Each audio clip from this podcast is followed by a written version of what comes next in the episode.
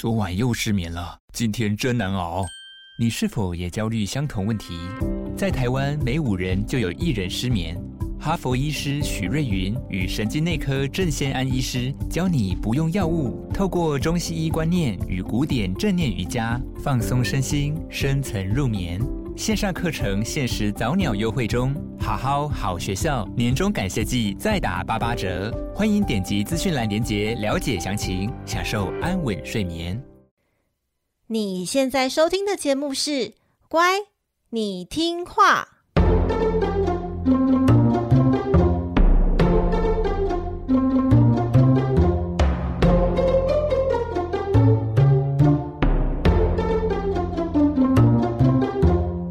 每集介绍一则故事加一幅名画，从故事的关键找出欣赏艺术的线索。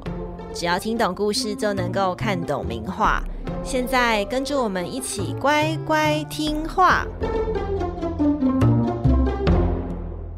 大家好，我是葵花子，我是米奇，欢迎收听《乖，你听话》。每集介绍一则故事加一幅名画，希望你听懂故事就能够看懂名画。哎，第二季第二集，谢谢米奇不离不弃，继续参加录音。哎，这实在客气了，这么有气质的一个节目，我是一定要参与的。哎，节目播出后，你的身边的周周围朋友有什么反应吗？就大家很惊讶，发现我也是一个有知性、有内涵的气质美女。美女是美女这件事情，自己加对自己加，我们都觉得我们自己是美女。其实这个过程很好玩呢，因为呃，像查经这件事情啊，大概是大学的时候我们在研经社会做的事情，就是看圣经的内容，然后去看它的典故，然后去核对说，哎，希伯来文的一些历史啊等等。所以反而是透过我们的第二季《乖，你听话》，然后让我重温了这个大学时期的经验。你有觉得很像回复到那个段快乐的时光吗？就觉得还蛮有趣的，一眨眼就已经过了十几年了。细想起来，真是不忍卒读。上集节目，我们为你介绍了上帝耶和华如何用六天高效打造新世界，还有世界第一对男女人类亚当和夏娃的诞生过程。这一对小情侣呢，在蛇的引诱之下，哎，忍不住偷藏禁果，获得了分辨善恶的能力。但是呢，也因此被上帝诅咒。上帝诅咒夏娃怀孕的时候会遭受到很多的痛苦。那诅咒亚当必须要辛苦的工作才能够糊口为生。然后呢，就把这两个人逐出了家门，永远别想要再踏入伊甸园一步。这一集呢，我们就继续来看看。亚当和夏娃被赶出伊甸园之后，他们又去了哪里？又发生了什么事？亚当和夏娃被驱逐出伊甸园之后呢，再也不能爽爽过着诶水果吃到饱、无忧无虑的生活了。他们开始要学着和原始又蛮荒的大自然对抗。为了不要饿死，每天都得辛勤干活。日子虽然辛苦，但是呢，该干的还是会干。例如，嗯夏娃不久之后呢，就怀孕生下了一个男孩，然后将这个男孩取名为该隐。各位小乖乖，这是一个非常重要的时刻哦，因为呢，这代表亚当和夏娃正式成为所有人类的始祖。人类开枝散叶都是因为他们俩的基因结合而来。另外呢，这也代表他们就是世界上第一对新手爸妈。同样要面对爸妈育儿时遇到的各种烦恼，例如我们今天要介绍的这个大儿子该隐，就是个性格有问题的孩子啊。来，我们一样三遍哦：该隐，该隐，该隐。那亚当和夏娃生下大儿子该隐之后呢，不久之后又生了第二个儿子，叫做亚伯。兄弟长大之后呢，哥哥该隐成为从事耕作的农民，弟弟亚伯呢则成为从事牧羊的牧人。有一天，哥哥该隐拿着地上生长的农作物去献给上帝，弟弟亚伯看到之后呢，也拿羊群中第一胎最好的小羊和羊脂油献给上帝。上帝没有看中哥哥的贡品，却接受了弟弟的贡品。那该隐呢，看到自己的贡品被上帝退货，他就突然脸脸色一变，然后准备要生气气了。啊，上帝呢就看到那个该隐这样气噗噗，然后就想要劝诫哥哥，诶，他对哥哥说什么啊？上帝啊，就对着该隐说：“你为什么发怒呢？你若行为端正，岂不蒙悦纳？你若行为不正，罪就伏在门前，他必恋慕你，你却要制服他。”嗯，可以翻译一下吗？白话文 太文言。好，这边呢是神在提醒人类说，你已经开始跟罪恶进行斗争喽。罪恶会想要控制你，可是你也不是完全没有能力对抗罪恶的。所以他就提醒了一下该隐，要注意一下自己的心态，不要被罪恶控制喽。上帝就是有好心的特别提醒，就是哥哥该隐说：“哎，你要稍微注意一下你的态度哦。”但是呢，当时该隐就是非常嫉妒弟弟，就是受到上帝的喜爱，他就觉得说：“我不管你偏心，然后不想要听任何的劝诫，因此对这件事情他就怀恨在心。”不久之后呢，该隐他就约弟弟亚伯到田里去谈判，但是呢，话没说到一半，就开始追打他的弟弟。杀红了眼的该隐，他不管不顾，最后弟弟亚伯啊，他浑身是血，倒卧在该隐的脚边。该隐竟然狠心的将亚伯给活活打死了。该隐站在广大寂寥的田地里，眼里啊仍是失去理智的疯狂。犯罪的双手沾满亲弟弟的鲜血，就这么滴到了无声见证凶杀案的大地。案发之后呢，上帝故意问该隐说：“哎，你弟弟亚伯在哪里呢？”然后该隐他否认犯案嘛，那还呛上帝说：“哎，我哪知道啊？我又不是我弟的贴身保镖。”感觉讲起来好潮哦，就是有一种 rap 的韵律感。我不知道，我不是弟弟的身体，就又我不知道，我不是我弟的贴身保镖，感觉很酷。你说一个反抗精神是不是？对，就是 rebel。看到该隐他不知悔改的态度，上帝就当场去揭穿他的谎话。而发生凶杀案的土地呢，因为承受了弟弟亚伯被害的鲜血，上帝就惩罚该隐说：“你从此无法在这片田里收获任何的农作物。”然后以此来逼迫他流离飘荡于四方。嗯，你看这边，其实上帝的惩罚是充满了逻辑的哦。他前面也有惩罚亚当嘛，可是亚当的惩罚比该隐好一些，就是你要很辛苦的满面是汗，你才能够收获到田里的农作物。那他这边惩罚该隐的更严重，就是你无论如何，你不管再怎么辛苦耕种，田里都长不出东西来。那该隐听到惩罚之后，他开始感到害怕了。他还向上帝讨价还价，他说：“嗯，你对我的惩罚太重了啦，超过我所能负荷的啊！你现在把人家这样子赶走，我就再也看不到你。而且人家这样子四处流浪，那以后人家看到我，都会为了要帮亚伯报仇，然后来杀我。诶，我真的觉得这家伙。”真的是不先好好检讨自己的行为，居然给我撒娇加情勒技能全开，你不觉得他性格真的很汤吗？我在想，就是亚当跟夏娃该怎么办呢？就是你家里有一个 个性这么奇妙的小孩，该如何是好？但他真的心态很有问题了。那上帝听到他这么说呢？哎，居然心软了，还好心帮他立了一个记号，宣布说。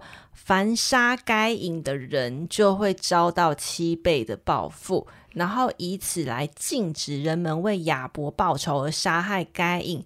至于那个记号，就是那个免死金牌是什么样子呢？诶，圣经上没说哦。上帝虽然惩罚该隐终身流离飘荡，不过啊，他最后到了一个地方，叫做挪得之地。该隐在当地娶妻生子，然后将儿子命名为以诺。然后该隐呢就在当地建造了一个城市，然后把这一座城市就是取名为以诺城，就是以他的儿子作为命名这样子。那该隐呢就从此在这里繁衍后代，建立自己血脉的部族，直到好几代过去之后，直到那个呃上帝降下了大洪水，毁灭所有不义之人的时候，该隐这一族也随之灭亡了。哎，请问一下，这个不义之人要怎么解释啊？就是不正义的人吗？还是、嗯、还是怎么样？不，不正义或是不公义，就不符合上帝标准的人。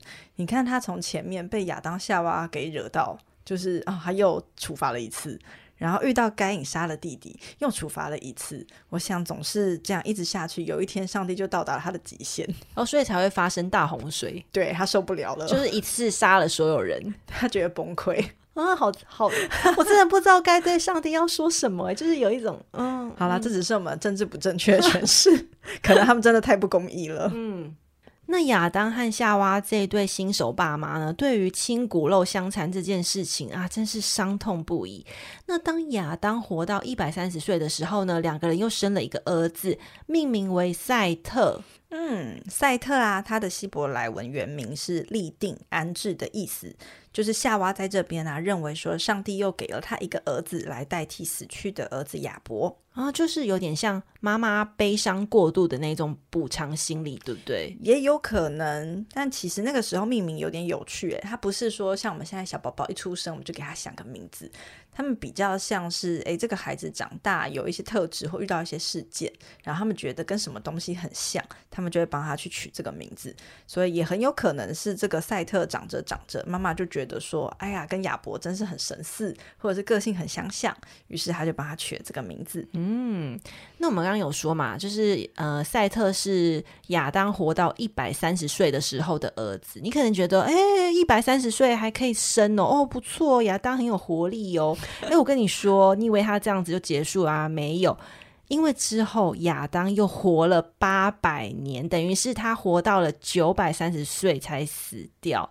超级长寿，超级长寿的啊！而且他在这期间就是和夏娃不停的生儿育女，就是生了很多很多的人类。那为什么他可以活这么久呢？合理的说法是说，呃，圣经第一代的人类刚离开美好的伊甸园，身上还有神性满满的长寿基因，所以才能够活到这么久。而且我觉得他们那个时候的环境应该蛮好的，就没有经历过什么环境污染啊、塑化剂啊等等，连随便吃个菜都是有机蔬菜。你说当时所有蔬菜都是有机蔬菜，吃到饱，对不对？对，都是新鲜的肉啊，都自己养出来的。现在有机蔬菜很贵耶，他是个有钱人才吃得起的，他们简直是当代的有钱人，真的是有钱人。现在非常的羡慕，可以活在这种世界，就是非常干净的土地。对，对，我们如果可以这样的话，可能也可以活个两百五十岁之类的。那我们现在平均寿命能够活到九十岁已经。算不错，大概是以前人的十分之一。对啊，最长寿的好像也才一百一十几嘛，一百二十岁已经很厉害了。想不到亚当还活了九百三十岁呢，超级强的。好哦，这就是该隐和亚伯兄弟相残的故事。我有更大更大的问题要问米奇小姐，嗯，请问一下哦，这个故事啊，我觉得有点不合逻辑。怎么说呢？因为故事，你看我们上一集和这一集，就是分别说了，就是耶和华按照自己的形象创造出亚当和夏娃。不久之后，他们又生了该隐与亚伯。嗯，然后所以当该隐杀了亚伯，地上应该是四减一，应该是三个人。那那亚伯如果去，呃，不，该隐如果去流浪的话。那他为什么要担心有人会杀他呢？还有他娶妻生子，这个女人又是从哪里来的呢？葵花子这个问题问的真是非常好呢，简直是一个鸡兔同笼等等的数学题。对，其实呢，解经家们呢、他们也是从这个环节在推论说，当时亚当和夏娃应该有好好完成生养众多的任务，可能呢、他各地早就宗族遍起，然后甚至连死去的亚伯都有许多的后代子孙。为什么会这样呢？因为圣经毕竟是口耳相传来的嘛，它不是一个纪实的历史，它也不见得会规规矩矩按照事件先后顺序来写。那就算是他在记录家谱，他通常也只会记载说比较重要的族裔，那其他人就省略不提。所以啊，该隐究竟是在哪个时间段杀害亚伯的呢？这是个不可考的谜团。那考量到当时的人动不动就活个八九百岁。他们全家族的人数开枝散叶起来，应该也是不容小觑的数字。可能各地已经很多很多人了哦。所以我，我了解你的意思是说，可能在当时，就是亚当和夏娃，他其实生了非常多人，但是都是不重要的杂鱼们，就是只有这个该隐，因为他做了这件错事，所以特别被记录下来。但是在隐藏的角色里面，其实当时可能已经有很多很多的人类了。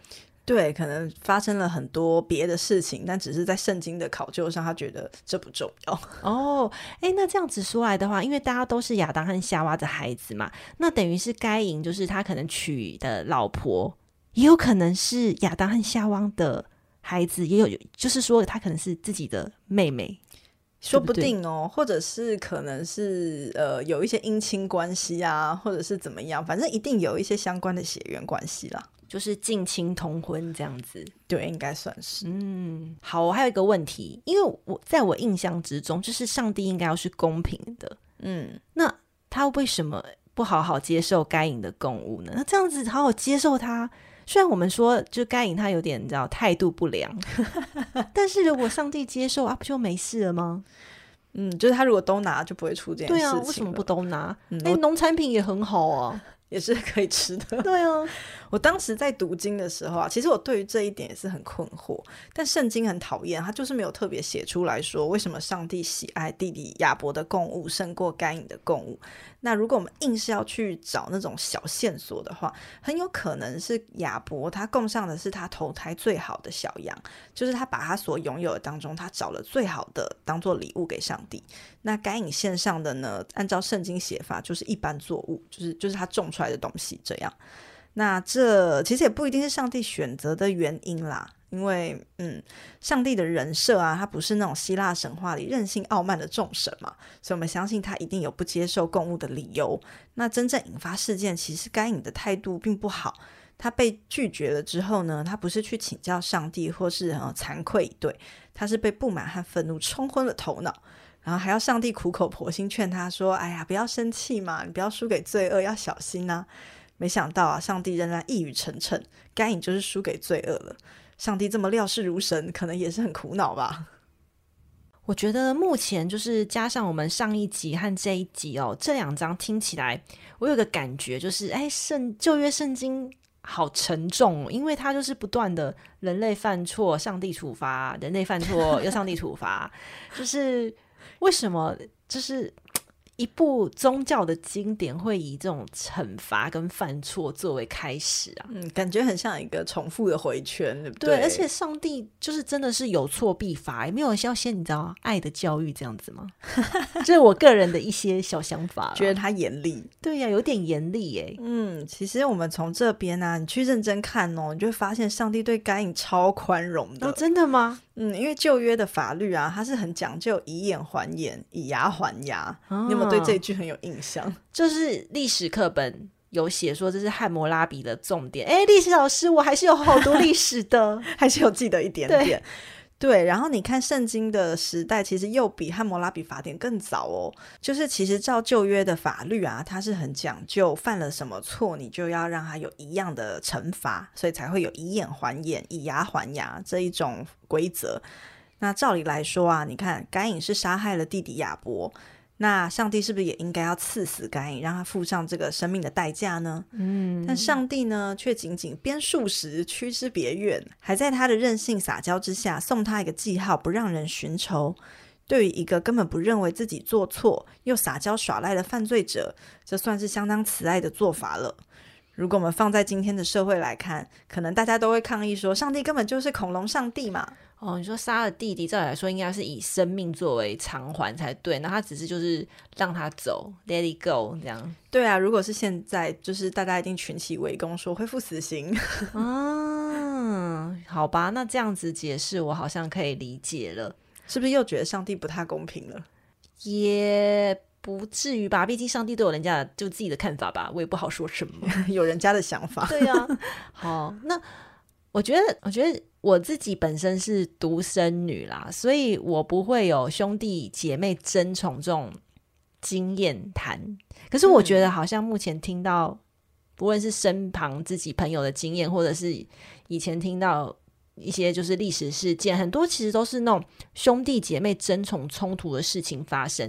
那、嗯、像米奇自己有一个儿子，还有一个可爱的女儿，嗯，他们是不是你在育儿经验上是不是也曾经遇过，就是这种？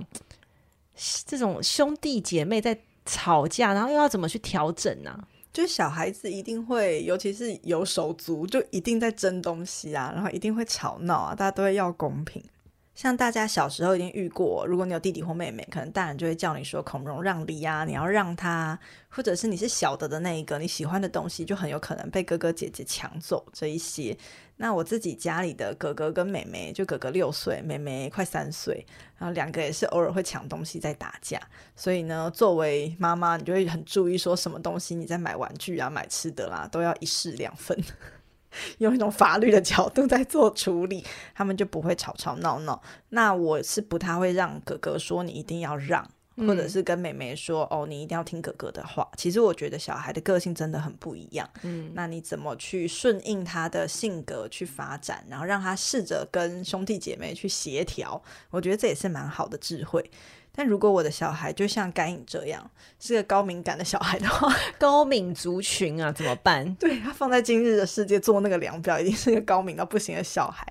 就是他因为那种鸡毛蒜皮的理由嘛，就只是公务不被接受，气到把自己弟弟给杀了。就是他作为人类史上第一个谋杀犯罪的创始人，真的是相当具有代表性。就当时的人可能生气的时候，只会哦，我好气哦，我好气哦，不知道该怎么办，嗯、然后没有想过说，哎，原来我是气到可以把这人杀掉的。不行啊，不行，我们要 他开创了这件事情的先河，这不是什么值得好骄傲的事情，好不好？对，但毕竟是第一人嘛，就被记下来了。哦、你看其他杂鱼都没有被记录，是很不行，不行哎，这样他这样会教坏我们小乖乖呢。就是说，你与其听话，不如做一件会被人家记得的坏事，要干大事，对不对？对，立志干大事，好像不对，对啊，不对，怎么办？这样政治不正确，我们就不公义，我们就被洪水冲走。那该隐与亚伯这一对兄弟党的冲突呢？它就是基督世界里第一件的凶杀案，然后而且还是亲血缘的人伦悲剧。如果放在现在的新闻，绝对是三天头条。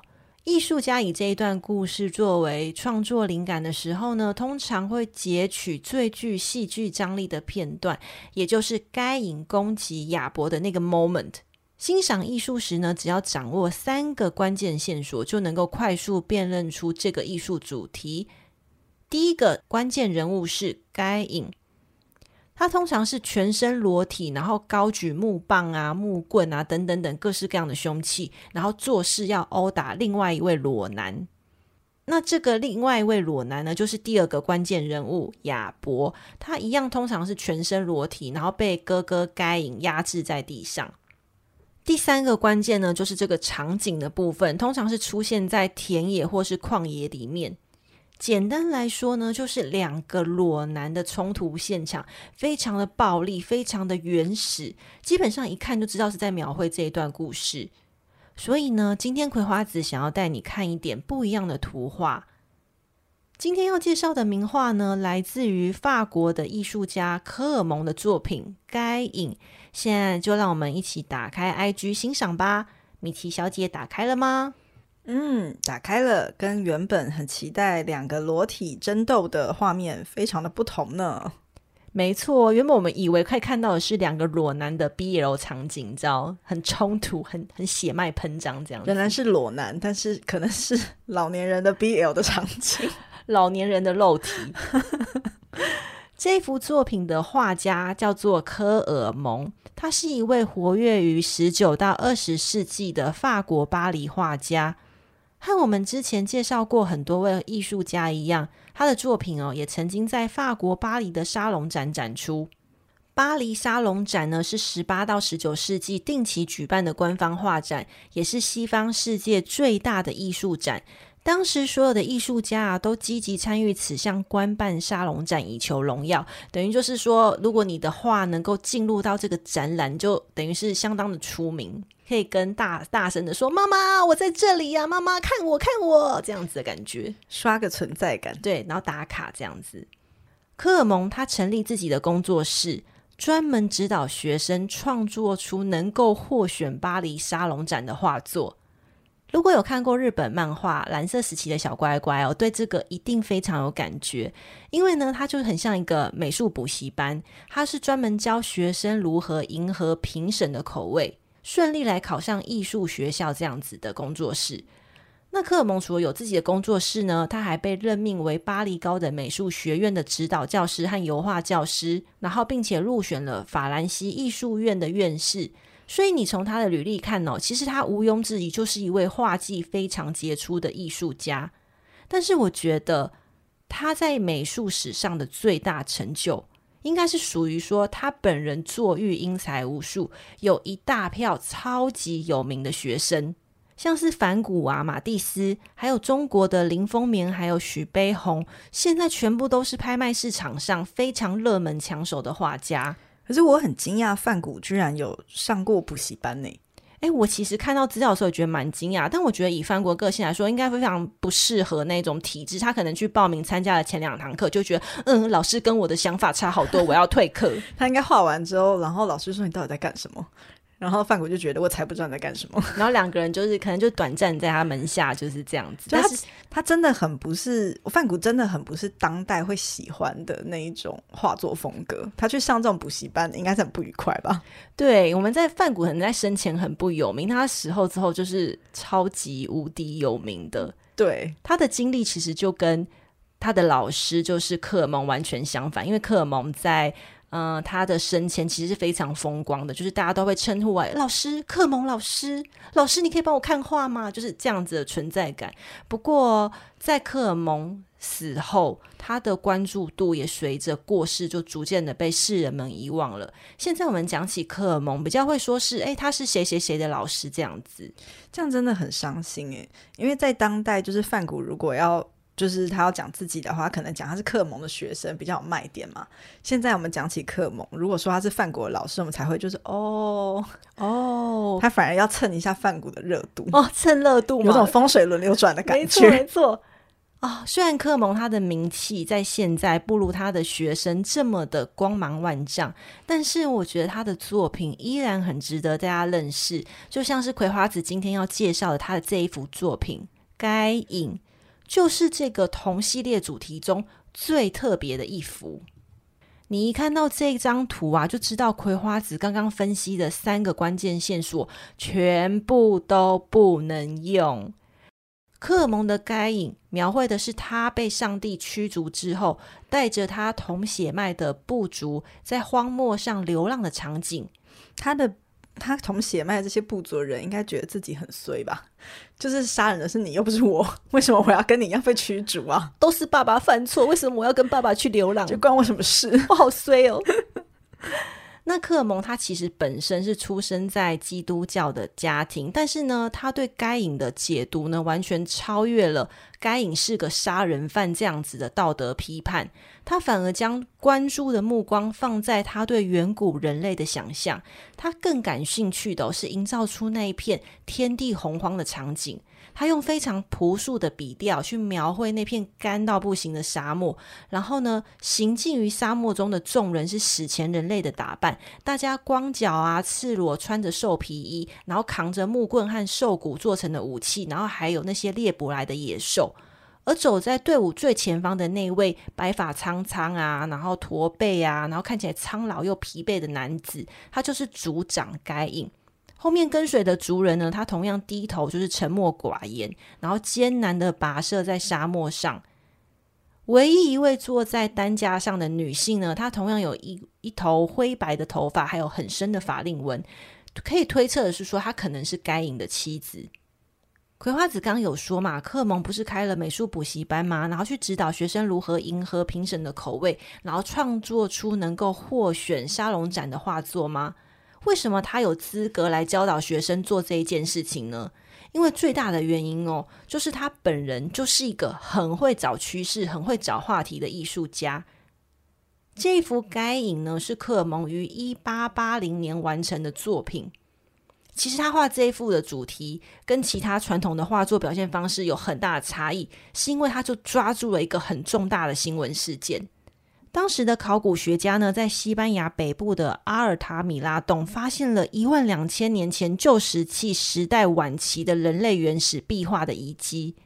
这件事情为什么重要呢？是因为这是史上第一个被发现画有史前人类壁画的洞穴，一出土就引起轰动，因为。因为这个壁画的出现，大家才知道说，哎，原来史前人类的穿着打扮，然后还有他们在做什么事情，原来是这样子啊！大家完全没有概念，你知道吗？一直到到这个洞穴出炉之后，大家才有哇，原来以前的人是这样子的感觉。而且他们可能没有想过，原来史前的人类会画画吧？哦，有可能，然后居然还画在墙壁上面，就很新奇。没错，没错，所以这件事情呢就被很多人质疑，因为当时他虽然一出土引起轰动，但也有人质疑说，这个你是不是诶故意去派人在里面画画？我要研究一下这个地质分析到底是不是一万两千年。所以他中间从他出土到他被认证，其实又过了好好几年这样子。嗯，但不管怎么样，这对于当时来说都是一个非常重大的事件。那这件事情也影响到了科尔蒙，哈，马上就想到说，诶，若是我以这个新闻事件来结合圣经故事，作为当年度参选巴黎沙龙展的作品，我觉得一定很有话题。他真的很聪明，他很聪明。你看人家就算是跟风，也是跟得很别出心裁。这一幅作品果然顺利的进入巴黎沙龙展展出，马上就引起观众还有批评家的极大关注。我们可以说，它就是当年度的流量之王。这整幅作品呢，我们在 IG 上看起来是小小的嘛，但是它的实际尺寸哦，宽是三点八公尺，长度呢是七公尺，整体而言是一幅非常巨大的作品。当时的法国画坛的主流，其实是以印象派那一种，呃，着重研究光啊、色彩的绘画风格，像是莫内嘛，就大家画画莲花池啊、光线变化啊，这样子很漂亮啊，关注在自然上。那就算是以历史作为主题的历史画，也大部分都是古埃及啊、希腊、罗马或者是拿破仑战争的历史事件，从来没有一位画家把历史画的时代。推到这么久以前，而且一推就是上万年前的原始人。这件事情呢，展现了克蒙他非常大胆的行动力，还有他无边无际的想象力。观众们站在这么巨大的画面前哦，所有人都看着这些远古人类，从他们非常疲累的脸部表情，可是与他相反的是他身上非常强健的肌肉。这样子两相比较之下，你就可以感受到。这群人在大自然奋斗的那一种艰苦，还有顽强生命力，好像上万年前该隐带着他的部落流浪到四方的感觉。这对于所有人来说都是一种前所未见的心灵冲击。科尔蒙的该隐哦，不只是当年度巴黎沙龙展的流量之王，之后还被巴黎的自然历史博物馆相中，邀请他为博物馆画了一系列。人类进化的壁画，还有天顶画哦，他这样马上名利双收起来，没错，就是名有了，然后之后也有其他的商业合作，对，找到了新的工作的机会。这幅作品呢，目前馆藏于法国巴黎的奥赛博物馆。奥赛博物馆虽然是以印象派还有后印象派法国画家的作品为主，像是它馆藏大量的莫内啊、梵谷啊、马奈跟窦家等等。但如果有机会拜访奥赛美术馆，千万不要错过这一幅激励人心的作品。该隐呢，是圣经故事第一位透过女人的产道诞生于世的人类，但不幸的是哦，他也是世上第一位犯下杀人罪的人类。从此。该隐这个名字就永生永世的背负不可饶恕的罪孽。许多文学还有影视创作，只要内容围绕着兄弟鬩墙，比如说抢事业啊、抢女人呐、啊，有的没的争宠桥段哦，几乎都会引经据典，使用该隐与亚伯的故事内容。科尔蒙的该隐不是处理这种故事主题的主流手法。传统上呢，还是以男男扭打的肉体冲突为主。最后啊，就让葵花子来广告一下。如果你喜欢我们今天分享的内容，然后愿意长期的支持葵花子每周更稳定的产出，欢迎加入葵花子的部落格会员。每个月只要一杯咖啡的费用，就能够完整的补充每一集 Podcast 延伸的艺术主题。像是本集的部落格呢，就有精选正统。该隐与亚伯的画作，欢迎大家一起来跟我挑选你最爱的霸体。就是我们只要一杯咖啡的钱，就可以来看性感的肉体。你每个 每集都给我 都走一个性感的路线，这一集可以看到 BL 的风格。但他们点进来可能会觉得，嗯，跟他想象的不太一样。哎、欸，不会，还是蛮肢体喷张的。这是一个气质型的欣赏，我们都是带着有个文学的品味在看的。哦。那你是要意淫，我也是没有办法拦住你了。对，你看，只要一杯咖啡就可以意淫，是不是很便宜呢？好啦，如果你不想要每月订阅部落格，但是愿意支持节目的运作，葵花籽也很感谢你单次的小额赞助，或是在 Apple Podcast 帮我们节目按赞五颗星、追踪 IG，然后分享给你身边周遭同样对听故事或艺术有兴趣的亲朋好友们。你们的支持啊，是我们继续加油的动力。耶！部落格会员订阅方式、IG 和赞助连接的资讯会放在本集 Podcast 的资讯栏里。真心感谢你的支持哦！刚刚在故事结尾有说，上帝降下的一场大洪水，让该隐一族全部被灭。我们就来聊聊，上帝又是怎么了？为什么又要惩罚人呢？这个和我们认知上的慈祥上帝怎么会这么不一样呢？下周就请大家继续准时收听喽！这个频道是。乖，你听话，我们下集见，拜拜，拜拜。